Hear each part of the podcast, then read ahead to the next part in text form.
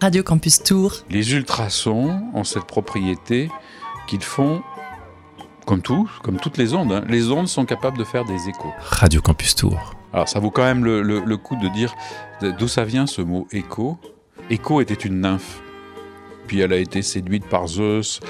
Et puis euh, bah, l'épouse de Zeus, c'était, elle n'avait pas de bol. Elle avait quand même dans la mythologie un, un compagnon euh, euh, pas très fidèle. Et, et, euh, au, au lieu de s'en prendre à, à ce Zeus volage, elle s'en est prise à la pauvre Écho.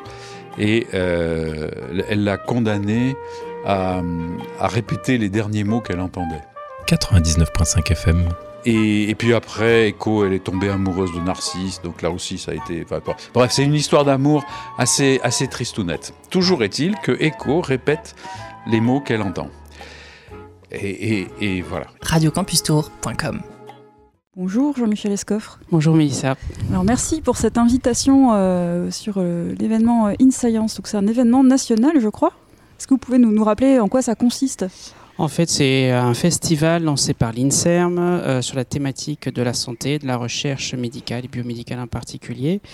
Et aujourd'hui, en fait, euh, pas aujourd'hui, plus exactement sur une semaine du 1er au 15 juin, l'objectif c'est de mettre en valeur euh, des projets de recherche portés par des chercheurs INSERM. Donc euh, aujourd'hui à Yash-Bouakaz euh, sur la thématique des ultrasons thérapeutiques, en particulier la neuromodulation ultrasonore pour traiter des maladies neuropsychiatriques. Mais on verra également dans la semaine euh, une BD créée sur les activités de recherche de Marie Gomo sur euh, l'autisme. Donc ici, euh, l'objectif, c'est de mettre en valeur et de présenter les- ces travaux de recherche au plus grand nombre euh, des citoyens qui nous écoutent. Également une émission, puisqu'on le rappelle, on a le, le plaisir d'avoir un partenariat euh, avec l'INSERM et Radio Campus Tour dans cette émission La Méridienne, ce qui nous permet de recevoir régulièrement des chercheurs et chercheuses. Donc aujourd'hui, eh bien, euh, c'est Ayash Bouakaz. Bonjour. Bonjour. Merci beaucoup à vous euh, d'avoir euh, répondu présent euh, à cette invitation. Alors donc comme l'annonçait Jean-Michel Escoffre, nous allons parler aujourd'hui de, dépression et, de, ces différents traitements et notamment de, vos travaux autour des, ultrasons. Tout d'abord, souhaitiez-vous revenir sur la dépression et ses traitements? En fait, c'est une thématique clinique qui intéresse beaucoup l'ensemble de notre unité de recherche, l'INSERM Imagerie et Cerveau. Euh, et nous, notre équipe Ultrason, on a commencé à s'intéresser à cette, euh, application depuis quelques années parce que, comme on le sait, la, la, la, la- la dépre- la dépression, c'est un, problème de, santé publique euh, majeur. Selon l'Organisation mondiale de santé, l'OMS, la dépression maintenant, aujourd'hui, elle est devenue la première cause d'invalidité ou d'incapacité induite par la maladie. Donc on imagine euh, tout l'impact euh, qu'a cette maladie euh, sur le, système de santé publique et puis toutes les structures socio-économiques. De par le monde, il y, a, autour de 300 millions de, de malades touchés ou qui souffrent de cette maladie.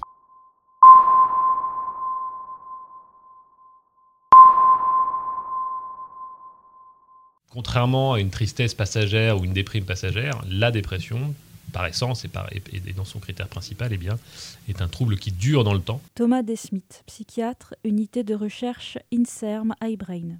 euh, souvent de plusieurs jours, plusieurs semaines, euh, voire, euh, voire plusieurs mois. Et puis, il y a un certain nombre de critères symptomatiques. Alors, euh, les plus évidents, les plus importants, c'est en effet la- une tristesse pathologique, qui est encore une fois permanente et, et- et- et constante, associée à une perte de plaisir aussi, ça c'est un autre critère très important. Et puis un certain nombre d'autres critères que sont les troubles du sommeil, euh, les troubles de l'appétit. On a tendance à, ruminer et à, avoir des une tendance à se dévaloriser et à, perdre euh, confiance en soi. Et ça va jusqu'aux symptômes les plus redoutés, hein, euh, que sont les idées de, mort, les idées de suicide et les actes suicidaires. Il y a des médicaments qui sont utilisés pour traiter, euh, pour traiter la dépression, donc euh, ce sont des traitements médicamenteux. Le problème, c'est qu'il y a un certain nombre de limitations. On sait à peu près qu'autour de 60% des patients, quand ils reçoivent le premier traitement, ils vont pas réagir. 60% de personnes, de patients ne réagissent pas à ce qu'on appelle la première ligne de- de- de thérapie. Et donc on va, on va changer, euh, puisqu'ils ne réagissent pas à ce- cet antidépresseur, ou le premier antidépresseur, antidépresseur, on va leur changer de, de médicament. Et les chiffres aussi sont, sont terribles parce qu'entre 35 et 50% vont réagir en fait à, aucun, à aucune thérapie médicamenteuse. Est-ce qu'il suffit de se bouger pour ne plus être dépressif? Alors, euh, bon, évidemment, la réponse est non. Hein. Thomas Desmith, psychiatre, unité de recherche INSERM iBrain. Évidemment, on est extrêmement euh, euh, stigmatisant avec cette maladie. Hein. C'est une vraie maladie, hein, et, une, maladie qui a non seulement une dimension psychologique, mais, mais également biologique, qu'on connaît bien. Il y a des changements cérébraux évidents. Quand on, quand on est dans un épisode dépressif, on a des connectivités dans le cerveau qui ne se font pas plus aussi bien que, qu'en temps normal. Et d'ailleurs, on peut montrer que quand le traitement est efficace, on a une réorganisation de ces, connexions dans le cerveau euh, qui font qu'on a des capacités pour, pour, pour, pour, réfléchir, pour agir, pour se comporter qui sont, euh, sont inopérantes au moment de la dépression. Il y a des changements biologiques très forts qu'on ne voit pas, à la différence justement d'une jambe cassée, euh, qu'on ne voit pas quand on ne les cherche pas en tout cas, et qui pourtant sont là et qui empêchent d'agir de, et de se comporter normalement. C'est pour ça qu'il faut développer de, nouvelles méthodes de, thérapie. il y a des méthodes de ce qu'on appelle non médicamenteuses, basées sur la stimulation du, cerveau. Il y a des méthodes qui sont aujourd'hui euh, homologuées par, euh, par les, structures d'homologation pour les, dispositifs médicaux. Euh, la stimulation magnétique, par exemple. Donc, on, pose un aimant sur le, crâne et on va stimuler des zones dans le cerveau. Euh, on sait que dans le cas de la dépression, il y a des zones particulières qui sont plus ou moins dysfonctionnelles. Donc on essaye de les activer, euh, et donc on peut le faire soit par, par onde électrique, on peut, la, stimulation électrique, donc là aussi c'est un dispositif qui est placé sur le crâne pour stimuler les régions. le même principe pour la stimulation magnétique. Ce sont deux méthodes non invasives, mais elles ont aussi des limitations parce qu'on euh, n'arrive pas à stimuler avec les champs qui sont générés, on n'arrive pas à stimuler les zones du cerveau ciblées en fait. Parce que le champ il est un peu plus large, donc on stimule, peut stimuler, stimule les zones qui nous intéressent, mais aussi on stimule d'autres régions qui sont, qui sont à proximité. Et la deuxième limitation de ces techniques, euh, on ne peut pas aller en profondeur parce qu'il y a des zones du cerveau qui sont profondes, on sait qu'ils sont impliqués dans la dépression, et on ne peut pas les atteindre par ces deux approches. Il y a une troisième approche qui est utilisée aussi pour la stimulation de, zones du cerveau, c'est ce qu'on appelle la stimulation cérébrale profonde. Et là, on ouvre le, crâne, on va implanter des électrodes euh, dans le cerveau, donc proche de ces structures cérébrales d'intérêt. Et donc, on peut stimuler euh, ces zones de façon très précise. Mais euh, c'est une, une, méthode qui est très, très invasive. Euh, elle n'est pas encore homologuée. Il y a, des, essais cliniques en cours. Les résultats sont prometteurs, mais, euh, je pense qu'il y a encore beaucoup d'études qui sont nécessaires pour, euh, démontrer l'efficacité de, cette approche. Et puis surtout l'acceptabilité des patients, parce que c'est une méthode qui est totalement invasive. Donc nous, dans l'équipe, on a pensé à exploiter les ultrasons. Euh, les ultrasons, on peut les appliquer, on peut, stimuler les zones cérébrales, on peut les appliquer de l'extérieur du, cerveau, donc en positionnant la, source sur le crâne. Euh, on n'a pas de limitation en termes de profondeur ou en termes de précision, donc on peut stimuler en superficiel du cerveau, mais aussi on peut stimuler euh, des zones plus profondes. Et puis aussi, c'est une méthode qui, qui est non invasive. Enfin, il faut qu'on démontre quand même l'efficacité et l'innocuité, mais les hypothèses actuelles, euh, on pense que, enfin, c'est une méthode non invasive, mais il faut qu'on démontre l'efficacité et l'innocuité de, cette approche. Et alors justement, comment on fait pour démontrer euh, l'innocuité de cette approche? Parce que là, les travaux dont vous parlez, ils sont encore à l'étude, ils sont peut-être pas encore euh, utilisés sur des humains, disons. Oui, tout à fait. Il y a, enfin, même s'il y, y, a quelques essais, très peu, hein, il y a moins d'une dizaine d'essais qui, qui, qui, ont été effectués sur, sur des humains. La, la majorité de la recherche aujourd'hui, euh, c'est un sujet de recherche qui reste relativement récent. Il y a à peine une dizaine d'années que les laboratoires de recherche comme le nôtre ont commencé à s'intéresser à cette, à cette thématique. Les, ultrasons, en fait, on, les utilise déjà en, thérapie, euh, y compris pour le traitement de, maladies euh, dans, le cerveau. Euh, il y a un système qui permet de, pour le traitement du tremblement dans la maladie de, Parkinson. Et là, il y, a un, il y, a un, dispositif qui est homologué aux États-Unis et dans quelques pays en Europe. Et là aussi, on vient, on vient mettre une sonde sur, la, le crâne du, patient et on stimule une zone spécifique.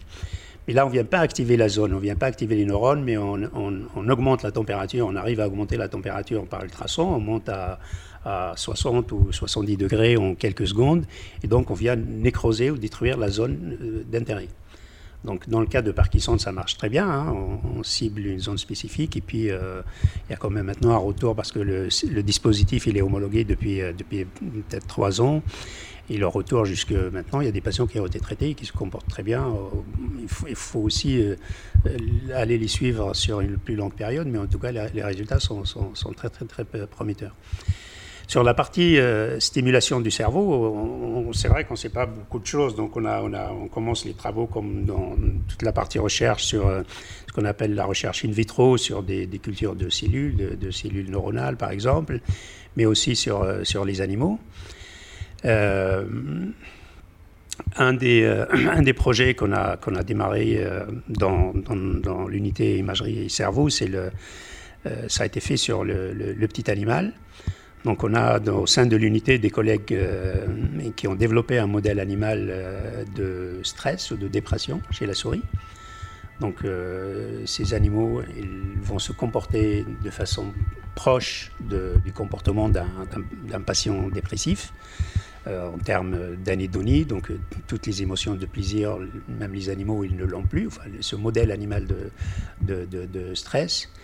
Euh, en termes aussi d'anxiété, c'est des animaux qui sont anxieux et donc on a fait, on a fait une, expérimentation pour voir si on traite, on a un groupe de contrôle, donc ce sont des animaux qui sont stressés mais qui ne sont pas traités, donc on ne leur, applique pas les ultrasons.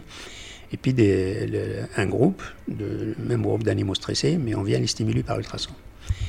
Et c'est ce que je disais tout à l'heure, comme c'est un domaine nouveau, les, ultrasons, ça reste très vaste. Euh, quand on parle d'ondes d'ultrasonores, on, on, parle d'amplitude, enfin, d'intensité, on parle de fréquence, on parle de durée du train d'ondes ultrasonores. Et tout ça, nous, on, démarre de zéro, on ne sait pas quels paramètres utiliser. Donc il y avait tout un travail à faire pour, pour essayer d'identifier les paramètres euh, optimaux pour induire une activité cérébrale ou une stimulation. Et là, on a, on a, on a fait la même manière sur des, sur des. Euh, on peut stimuler les zones motrices. On connaît les zones motrices dans le cerveau et on sait que quand on stimule ces zones, s'il y a une activité, s'il y a une stimulation, on peut induire le mouvement des, des membres des pattes, par exemple, dans le cas de, ces, animaux. Et donc, on a, ciblé cette, zone cérébrale chez, chez la souris. On a, joué un petit peu sur les paramètres, euh, paramètres ultrasonores, on change la fréquence, on change l'intensité, et à la fin, on a, pu euh, déterminer les paramètres euh, nécessaires, et on sait qu'ils induisent une, réponse motrice. C'est-à-dire, quand on applique telle fréquence, telle amplitude, on, voit la patte de, l'animal euh, en mouvement. Donc on sait que ces paramètres ou cette intensité ultrasonore, elle induit une activité euh, neuronale. Donc on a reproduit ces paramètres qu'on a utilisé pour stimuler les zones euh, du cerveau de, des, anima, des, animaux euh, en, dépression. Donc on a sélectionné une zone pour le moment. On sait qu'il y a plusieurs zones.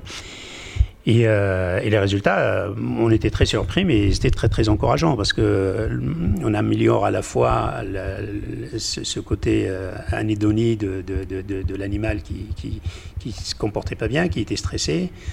Un, un, exemple, pour vous donner un exemple, comment on mesure ces, ces comportements, on met trois, trois, trois chambres avec, connectées l'une à l'autre par une, par une porte ouverte, mais c'est des chambres pour les souris. Hein. Euh, on met la souris dans la première chambre, on met un cookie dans la troisième chambre, et si on met une souris normale, euh, qui n'est pas anxieuse, euh, on la la souris, elle aime euh, parcourir, elle veut, découvrir, euh, et donc une souris normale, elle va mettre très peu de temps pour passer de la première chambre, là où elle a été placée, elle vers la deuxième et aller vers la troisième, retrouver le cookie, le sentir et le manger. Ça, c'est un Donc, on mesure le, temps, par exemple, la latence pour aller jusqu'à la troisième chambre. Ça, c'est un indicateur aussi. Euh, le temps que met l'animal pour, manger et quelle quantité de, de cookies il va manger.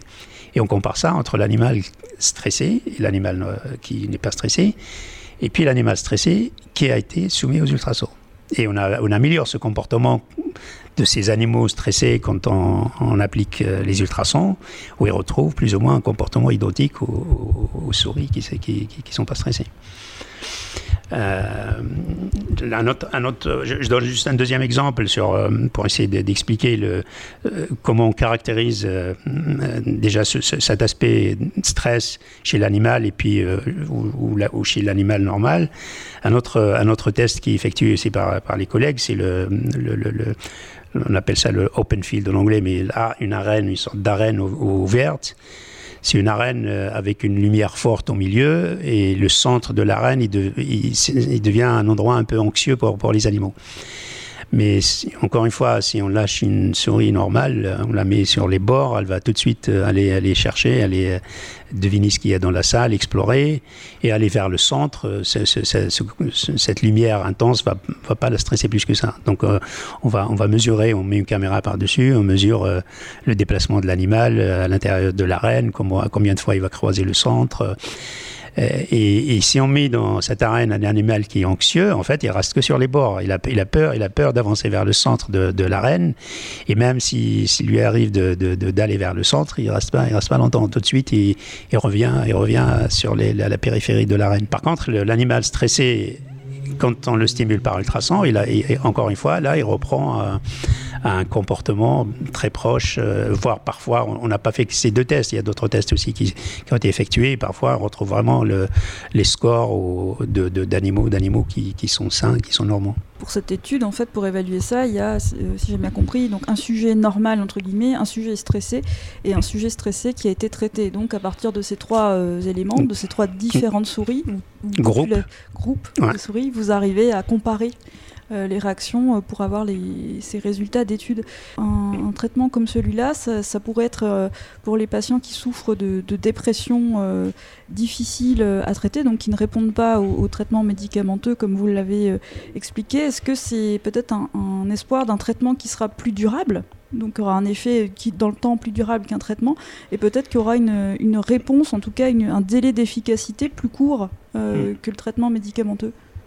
Oui, c'est une, excellente question. Ça, fait vraiment partie des, sujets que, l'on étudie euh, en ce moment. Hein. Euh, tout d'abord, en, termes d'efficacité, ce qu'on a, réussi à démontrer aujourd'hui, on a stimulé une seule zone du cerveau.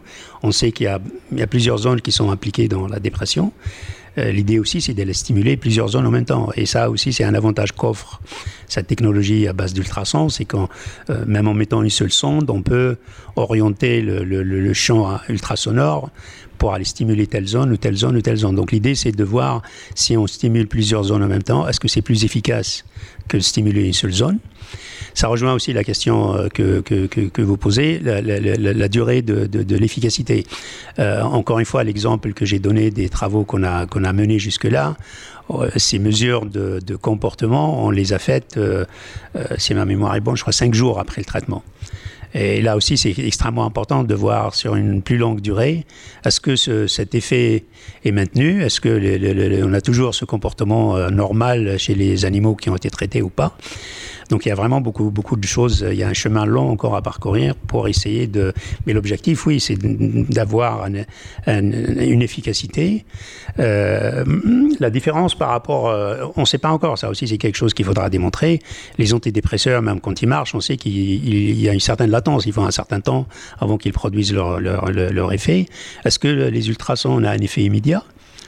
Là aussi, ça reste une question. Hein. donc, euh, et puis, est-ce que cet effet euh, dure euh, sur, une longue période? Donc toute cette partie de recherche, bah, on, l'amène actuellement, mais notre objectif, en tout cas dans, l'équipe, c'est de pouvoir aller chez, chez l'homme dans la perspective de peut-être de, de 3 à 4 ans.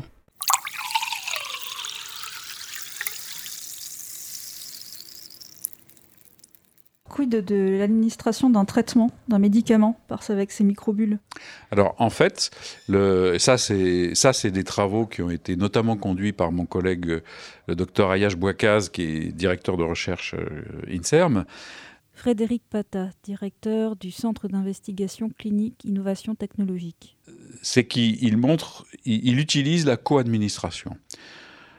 Euh, l'exemple que l'on peut citer, il, a fait beaucoup d'expérimentations animales. On a un certain nombre d'expérimentations ici euh, chez l'homme, qu'on a, a, pu monter les dossiers, obtenir le droit de les effectuer. C'est que si vous avez un patient ou vous avez une, souris euh, qui a un, type un certain type de cancer.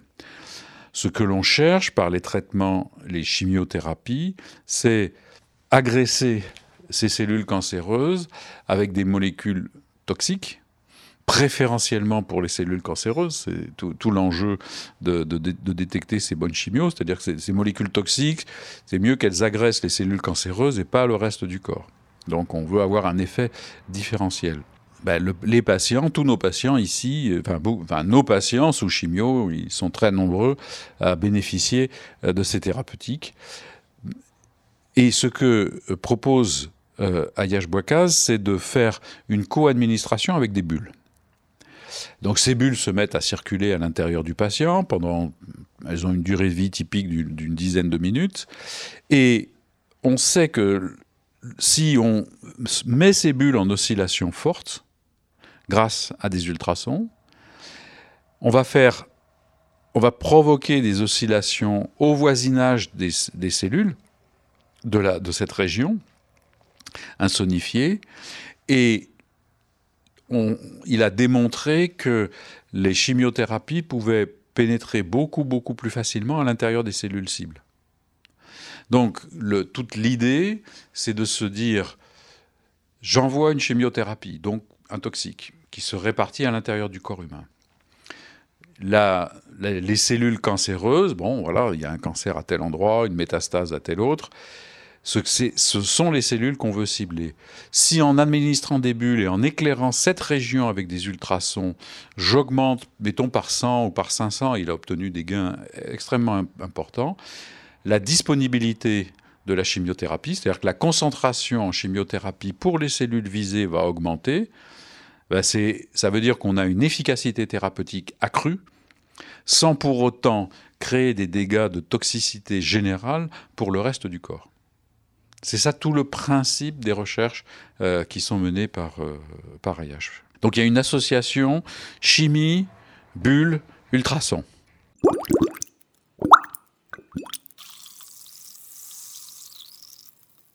Est-ce qu'on peut imaginer aussi euh, d'utiliser ces, ultrasons en complément d'un traitement médicamenteux pour activer euh, un traitement qui serait peu efficace seul? Oui, c'est encore une fois une très bonne question. je ne sais pas. Je sais pas. Euh,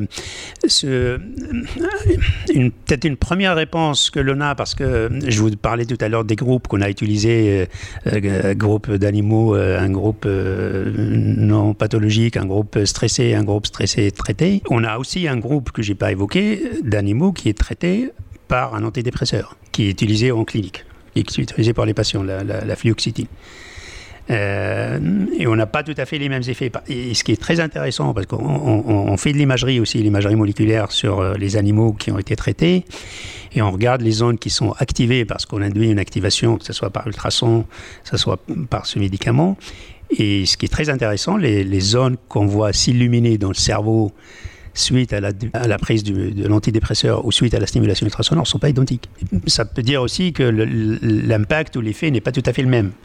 Et, ça rejoint un peu la question.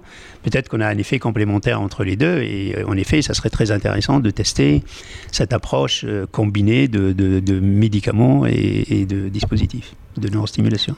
Ça existe pour euh, d'autres pathologies, je crois d'ailleurs. L'idée d'utiliser des ultrasons plus un traitement, plus des microbules peut-être Oui, c'est un travail aussi qu'on mène dans, l'équipe. avec, en injectant des, microbules. Les microbules, sont des agents de contraste, donc on l'utilise ici à Bretonneau tous les jours pour, pour, faire de l'imagerie. On a une meilleure qualité d'image, notamment si on veut aller visualiser des vaisseaux qui sont très petits dans des tumeurs, pour détecter une tumeur, pour aussi caractériser l'état pathologique de la tumeur bénigne ou maligne en injectant ces microbules et en réalisant une image échographique, ce qu'on appelle une imagerie de contraste, on voit des différences. Donc c'est utilisé aujourd'hui, c'est depuis euh, le produit, les bulles qui sont homologuées en France depuis, euh, depuis 2001, donc il y, a, plus de 20 ans maintenant. Et nous, dans le labo, ce qu'on développe dans, dans l'équipe, c'est de combiner les ultrasons et les microbules pour améliorer le passage de médicaments. Et l'application à laquelle on s'est intéressé, c'est le, le, cancer. Euh, les tumeurs, on les traite euh, typiquement par, par exemple par chimiothérapie, donc ce sont des molécules qui sont injectées en intraveineux. Le problème, c'est que euh, la tumeur, elle a une sorte de barrière, on appelle une barrière tumorale. Même si cette barrière, elle fuit un petit peu, toute la chimio, euh, toute la dose qu'on injecte, elle passe pas dans la tumeur. Donc elle vient dans le sang, mais elle il y a une quantité qui passe. Et c'est pour ça que l'efficacité elle est réduite et on se retrouve parfois à augmenter la dose de chimiothérapie et, plus on augmente la dose, plus il y a des des, secondaires. Donc ce qu'on a démontré nous dans, dans l'équipe, c'est que en, injectant ces bulles. Les bulles, elles sont injectées en intraveineux. Enfin, je dis des bulles, c'est des microbules. Hein. Elles font une taille moyenne de 3 microns, donc elles circulent. Euh, elles sont en majorité plus petites que les globules. Euh, euh, donc elles circulent, il n'y a, aucun problème de les injecter chez le patient. Et ce qu'on a observé, c'est que quand elles arrivent à la tumeur, euh, par imagerie, par ultrason, donc on les visualise. Et si on, change un petit peu le champ ultrasonore, on augmente notamment un peu l'intensité, on peut ouvrir de façon transitoire cette barrière tumorale. Et c'est une, ouverture transitoire. Ça va de quelques secondes, peut-être à, une heure ou un peu plus. Et pendant ce temps-là, les, les, vaisseaux de la tumeur ils deviennent perméables. Et, ainsi, on peut augmenter, si, si, dans la circulation on a cette chimiothérapie ou une drogue, on augmente l'extravasation ou le passage de ce médicament à l'intérieur de la tumeur. Donc, L'idée, c'est avec, euh, avec une, même dose de chimiothérapie, si on applique les ultrasons en injectant les bulles, on aura une, une meilleure efficacité. Et on, a, on a un test clinique qui a démarré euh, ici à Tours, hein, juste avec le, avec le CHRU, euh, sur un nombre très très limité de patients. Euh, mais qui vient de, se terminer. Donc on, est encore d'analyse de, des données. On fera une autre émission, mais cela, étant, ça peut aussi être une, une piste à explorer pour peut-être des traitements médicamenteux euh, pour la dépression qui font plus effet bah, complètement, oui. Je pense qu'il y a euh, ce phénomène que je viens d'expliquer, où l'utilisation des bulles pour augmenter le passage de médicaments, on l'utilise pour le cerveau aussi. Hein. Euh, le cerveau, euh, la barrière, ce qu'on appelle la BHE, la barrière hématoencéphalique, c'est encore une barrière beaucoup plus, plus, plus fermée que dans le reste du corps. Et c'est pour ça qu'il y a beaucoup de médicaments qui pourraient être efficaces pour Alzheimer, pour d'autres, pour d'autres pathologies. Mais ces médicaments doivent traverser la barrière euh, vasculaire, cette paroi vasculaire dans le cerveau, mais, mais elles ne peuvent pas passer. Donc on utilise les ultrasons pour ouvrir cette barrière de façon transitoire. Il y a, il y a des essais cliniques euh, en France, il y en a aussi aux, États-Unis, au Canada. On injecte les microbules, on focalise les ultrasons sur, euh, sur la région du cerveau qui nous intéresse, pour la tumeur, mais aussi a des applications pour, le, pour Alzheimer, pour augmenter le passage de ces médicaments. Donc on peut imaginer peut-être euh, cette application pour la dépression, hein, si on combine avec la neurostimulation. Euh, après, est-ce que, de toute façon, pour toute nouvelle thérapie, à la fin, on mesure le, rapport bénéfice-risque et, un peu, l'acceptabilité aussi du patient. Est-ce que pour un patient Alzheimer où on fait une seule séance euh, pour ouvrir la, barrière hémato-encéphalique. Je pense que c'est acceptable et puis aussi il n'y a pas d'autre solution. Pour les patients, aujourd'hui pour la dépression, quelque chose aussi qu'on essaye d'explorer, c'est euh, aujourd'hui les antidépresseurs, on les donne euh, sur plusieurs prises. la neurostimulation aussi, elle se fait sur 3, 4, 5 fois. Hein. Donc le patient, il revient à chaque fois. Est-ce que si on combine avec les bulles et une ouverture de la BHE, est-ce que le patient, il revient à chaque fois pour lui ouvrir la BHE donc c'est aussi un risque. Mais, mais il y a des patients qui vont être traités peut-être par la, la stimulation euh, cérébrale profonde où on vient implanter les électrodes. Elle est, très très invasive. Donc euh, je pense que c'est ce rapport euh, bénéfice-risque qui est toujours à prendre en compte avant l'utilisation de, de quelconque thérapie. Il y a certains traitements qui sont utilisés donc pour traiter la, dépression, mais aussi pour traiter la douleur, en tout cas les douleurs chroniques. Euh, donc là, est-ce que ce traitement-là euh, euh, par électrostimulation pourrait être utilisé aussi bien pour la dépression que pour les douleurs chroniques? Oui, je pense que nous, on le développe pour la dépression parce que c'est vraiment une, thématique d'intérêt pour, pour l'unité. Hein. C'est un des sujets de recherche pour de toute notre unité de recherche. Euh, je pense qu'on peut, qu'on peut penser aussi à l'appliquer pour, pour le traitement de la douleur. On a, on a un travail euh, aussi sur l'autisme. Euh, il y a aussi des techniques de stimulation électrique dans le cas de l'autisme. des collègues de, l'unité font partie d'un essai clinique pour, pour cette application. donc on peut imaginer, après, euh, voilà, nous on se focalise pour la dépression, on essaye de le développer pour cette application, mais euh, en termes de dispositifs, euh, moi mon équipe on développe de la technologie pour la santé, donc en termes de dispositifs ultrasonores, je pense qu'on serait sur le, même type de dispositif. Après, il faut bien sûr l'évaluer sur d'autres applications comme celle de la douleur d'autres traitements, euh, d'autres thérapies euh, non médicamenteuses. Donc, au hasard, euh, je prends quelque chose qui est dans la région, la clinique de Vonte. Donc là-bas, il y a ECT e et RTMS. donc, est-ce que vous voulez peut-être rappeler c'est quoi ces deux choses et quels seraient les bénéfices supplémentaires ou les avantages supplémentaires des traitements que vous développez euh, actuellement? Le je ne peux pas vous parler beaucoup de ça parce que je, préfère me focaliser sur l'RTMS. C'est ce que j'évoquais tout à l'heure, la stimulation magnétique. En fait, c'est la stimulation magnétique répétée. Euh, et là, on génère, on, place une bobine électromagnétique euh, sur le, crâne et elle va générer un courant électrique dans le cerveau. c'est une technique qui est homologuée dans plusieurs pays en Europe. En France, elle est utilisée, mais elle n'est pas homologuée. On a des collègues psychiatres dans l'unité qui, qui, ont, qui ont un essai clinique, je, ne sais pas s'il est terminé ou pas, mais en tout cas pour évaluer cette, cette, cette approche de, RTMS sur les patients en, dépression. Euh, elle est homologuée, donc je pense qu'il y a des effets positifs, il y a des résultats positifs. Euh, par contre, on, sait, on connaît les limitations de cette approche. Euh, avec le champ magnétique, on peut stimuler le superficiel du cerveau, c'est-à-dire on ne peut pas atteindre les zones profondes. Et on sait qu'il y a des zones du cerveau qui sont dysfonctionnelles dans le cas de la dépression et qui sont situées en profondeur du cerveau. Donc ces zones-là, on ne peut pas les atteindre par, RTMS, par la stimulation magnétique. Et l'autre point, c'est que le, champ euh, électrique ou le courant électrique qui est généré dans le cerveau, il est, il est large. On peut pas, on peut pas vraiment contrôler pour le rendre plus fin et donc plus précis.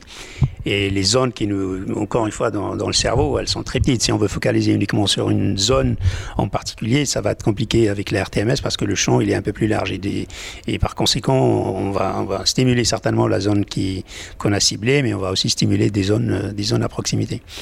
Et c'est pour ça, en fait, l'approche par ultrason, on n'a pas ces limitations. Euh, euh, par ultrason, on peut focaliser à n'importe quelle profondeur dans le cerveau. Et aussi, on peut limiter la zone qui, nous intéresse. En, jouant sur les spécifications, sur les propriétés de la sonde ultrasonore, donc l'élément qui va générer les ultrasons, euh, on, peut, on peut moduler la, zone d'intérêt, la zone qu'on va, va stimuler. C'est vraiment ces deux avantages-là. Et puis, elle est, c'est totalement non invasive. Et alors les prochaines étapes euh, pour arriver jusqu'à l'humain dans 3 ou 4 ans, euh, ce sera quoi? Bah, encore une fois, on prolonge euh, toutes les études. J'ai évoqué, en répondant à vos questions, quelle est la durée de, cette efficacité? Est-ce qu'il faut stimuler une seule zone ou plusieurs? Combien de fois il faut répéter les stimulations? Donc tout ça, c'est un travail qui, est en cours. Il y a aussi tout un dispositif ultrasonore dédié à l'homme qu'on est en train de développer, parce que travailler sur, sur les petits animaux n'est pas tout à fait la même chose sur, que sur l'homme. Donc il y a tout, tout, ce travail sur la partie technologique pour mettre en place le dispositif. Et c'est ce que je dis, c'est un travail, je pense, sur 3 à 4 ans avant d'arriver avec un, un, dispositif qui puisse être testé chez l'homme. Donc ça, veut dire qu'il y a toutes les mesures à recalculer, disons, sur l'humain, mais il y a aussi peut-être trouver le matériel qui va permettre, euh, c'est-à-dire construire des, des sondes adaptées et après former les équipes. Tout à fait, ouais, tout à fait. Donc il y a tout, ce travail qui, reste à faire. Quand je parle du dispositif ultrason, c'est l'ensemble. Là, il y a euh, il y a la partie ultrason pour pour générer les ultrasons, pour stimuler. Il y a tout un, travail qui se fait pour euh, pour cibler la zone d'intérêt, parce que comment on fait pour, pour, envoyer les ultrasons dans la zone qui nous intéresse Et pour, pour ça, on, s'appuie sur un système qu'on appelle de neuronavigation. Donc c'est un système euh, qui utilise de l'imagerie IRM sur laquelle on peut, on peut distinguer les zones qui nous intéressent. Et, à partir de là, on peut, on peut déterminer la, zone d'intérêt et, pouvoir cibler par, par ultrason la zone à telle profondeur, à, à tel degré. Il y, a, vraiment beaucoup de travail euh, technique à, réaliser pour avoir le dispositif euh, fait, fait, fait labo. Quoi.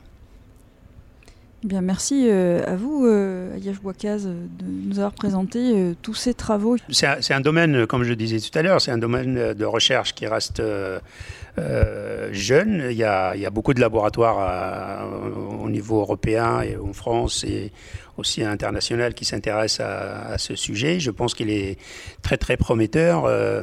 Euh, c'est une pathologie, enfin, on, s'intéresse à, la dépression parce que c'est une pathologie aujourd'hui où, pour un, pourcentage important quand même de patients, il reste euh, pratiquement sans solution. Et euh, ici, cette technique peut, apporter un remède à, ces patients. Il y a des techniques qui sont utilisées, mais elles ont leurs propres limites. Euh, donc là, c'est une technologie qu'on essaie de développer. On n'est pas arrivé au bout parce qu'il y a tout ce travail de l'efficacité qu'il faudra, qu'il faudra confirmer, prolonger. Il y a un point qu'on a évoqué au début aussi, c'est l'innocuité. Quand on stimule le cerveau, euh, qu'est-ce que ce qu'on par ultrason, est-ce qu'on induit autre chose? On a commencé à regarder ces aspects. Ça semble pas compliqué, mais, mais il faut les démontrer. De toute façon, avant d'aller chez l'homme, il, faut que, il faut que la technique soit absolument sûre avant de pouvoir la tester chez l'humain. Alors des travaux euh, d'un intérêt public évident, mais euh, pour autant, est-ce que les, les, fonds suivent? Est-ce que les... Euh, ça, c'est une très bonne question. non, mais, en tant que chercheur, on passe, je ne vais pas dire notre temps, mais on passe beaucoup de temps à, à rédiger des demandes de financement. Donc ces premiers travaux, euh, en fait, le premier travail, il a été fait financé en interne par l'unité. Parce que la discussion est venue entre quelques personnes et, on a pu financer en interne une première étude pour démontrer la faisabilité. Par la suite, on, a eu un financement de l'ANR, l'Agence nationale de la recherche, qui a permis de prolonger ce travail. Et puis un, autre financement euh, région Europe, c'est les financements fédères. Mais les deux financements arrivent à terme là, dans les prochains mois et on continue à rédiger de deux demandes de financement. Donc euh, j'espère qu'on aura euh, d'autres financements pour, pour, continuer ce travail. En tout cas, sans les financements, on ne pourra pas aller plus loin. Et alors, qui, qui a le, le, privilège, la joie, le plaisir de rédiger ces dossiers? Bah, on est un peu euh, plusieurs, hein, tous les membres permanents. Euh, on fait, c'est pas de l'administratif, mais c'est, l'administration de la recherche. Euh, moi, je passe beaucoup de temps dans la rédaction de, ces demandes de financement. Après, quand on est une équipe qui travaille sur, euh, le projet, c'est l'ensemble qui rédige, qui relie, qui corrige. Donc, c'est beaucoup, beaucoup de temps passé pour avoir ces financements, mais c'est, primordial si, si, on veut avancer. Eh ben, merci à vous et à bons entendeurs. Hein. soutenez ces projets. Merci beaucoup. Et, et, et voilà. Radiocampustour.com